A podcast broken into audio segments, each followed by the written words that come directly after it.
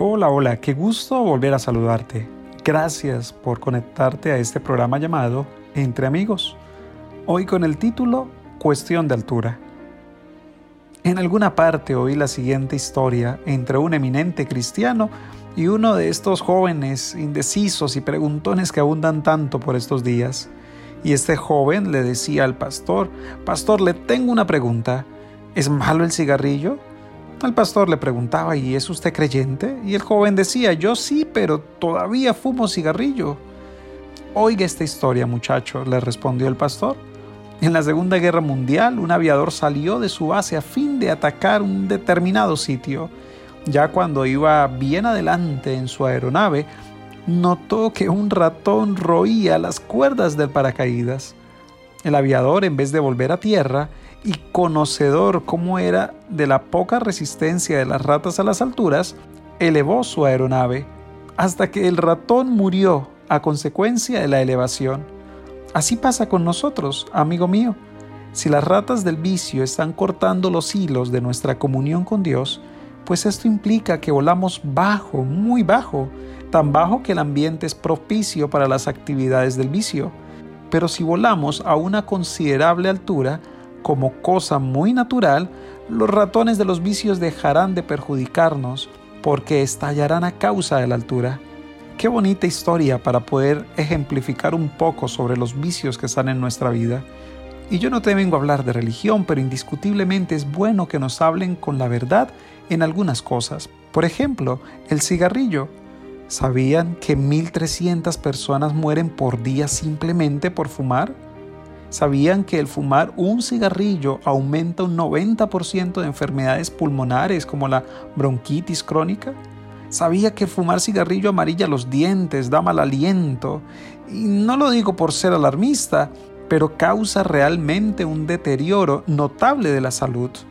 Otro vicio que está atacando tanto por nuestros días es la pornografía, ya sea visual o ya sea musical, con algunos géneros como ustedes ya los conocen, me llamó la atención investigar la BBC en noticias y mencionaba sobre el mal que causa en nuestra mente el consumir pornografía visual o musical.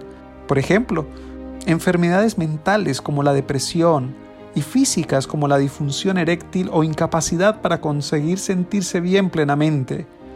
Y eso por no contar que las prácticas allí vistas en secreto queremos después llevarlas al lecho matrimonial. Y al decir la verdad, no creo que ninguna esposa o esposo se sienta agradado sabiendo que su cónyuge, mientras está con ella, está pensando en otra persona. Y un tercer vicio que está destruyendo gravemente nuestra sociedad, y es la envidia. No, no, no, no, qué cosa tan terrible este vicio para destruir tiene la capacidad de destruir empresas, de destruir amigos, de destruir familias y es tan dañoso que inhibe de nuestra mente la capacidad de ver los logros que otros alcanzan. Bien dice nuestro texto del libro sagrado en 1 de Corintios capítulo 6 versículo 12. Algunos de ustedes dicen, soy libre de hacer lo que yo quiera. Claro que sí, dice la Biblia, pero no todo lo que uno quiere conviene. Por eso no me permito que nada me domine. Qué maravilloso es la palabra de Dios, ¿verdad?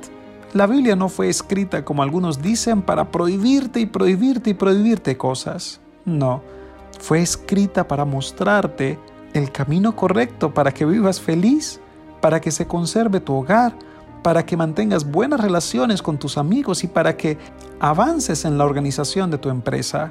Y como dice la escritura, a pesar de que todo está permitido que lo hagamos, no todo conviene. Por eso debemos aprender a dominar los apetitos de nuestra mente. Que Dios pueda ayudarnos a superar si estamos en alguno de estos vicios. Que aprendamos a elevarnos alto como la historia y que al estar cada día más cerca de Dios estos vicios simplemente se ahoguen por falta de oxígeno y mueran. Que Dios te bendiga. Gracias por acompañarnos. Se despide tu amigo Darwin González.